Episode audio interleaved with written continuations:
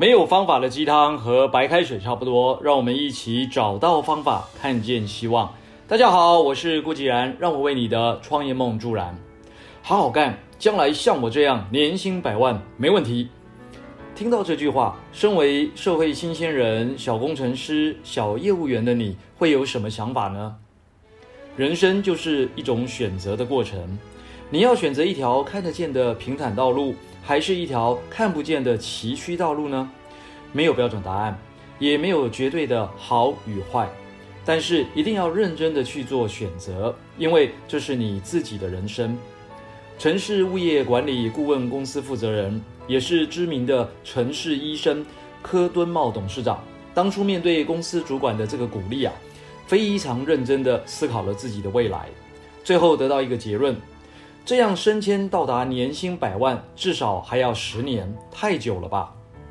当时二十八岁的他，是内湖科学园区的一位网络工程师，月薪差不多是新台币五万多元，在同侪之中算得上是前途无量的明日之星。但是想要年薪百万，至少还要再奋斗十年以上，更不用说如果要在房价这么高的台北市置产，那是非常遥远的一个梦想。十二年后，柯敦茂手中所拥有的房子啊，高达上百间。以平均薪资来计算，这十多年的年投资报酬率都高达新台币三百多万元，早就超过了百万年薪的收入。那这是一种怎样的选择呢？回到二十八岁那年，柯敦茂用他手中省吃俭用仅有的四十八万元存款，和一般上班族的状况差不多。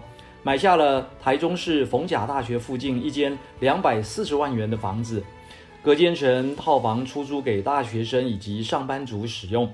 每个月呢，大约可以收到两万多元的租金，扣除了这个房屋贷款大约两百万元后，那每个月还可以小赚一万多元的净收入。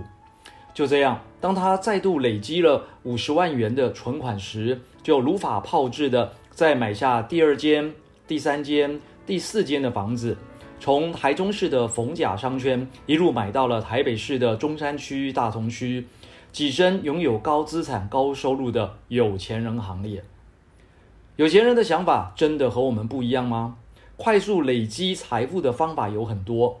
如果你想要赚更多的钱，就必须勇敢的去选择。选择什么呢？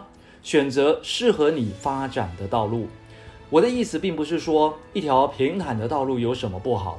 只是要想清楚，这条路上的人比较多。如果想要在这条路上进入人生胜利组，你要非常的认真、努力的拼搏，必须靠着绩效和结果来赚钱，做得更好、更快，才能在薪水上有较突出的成长。另一个选择就是勇敢的离开这条道路，勇敢的放弃领薪水带给你的安全感，闯出自己成功致富的道路。这个时候，你要想的不再是安全感了，而是如何在荒烟蔓草中找出能够成功致富的方法。就如同柯敦茂先生那样，在既有的工作之外，发展出另一个可以快速累积财富的门道。好，以上就是今日的晨间小语。如果喜欢，就帮忙转发出去喽。善知识要传递，才能产生力量。我们下回再会。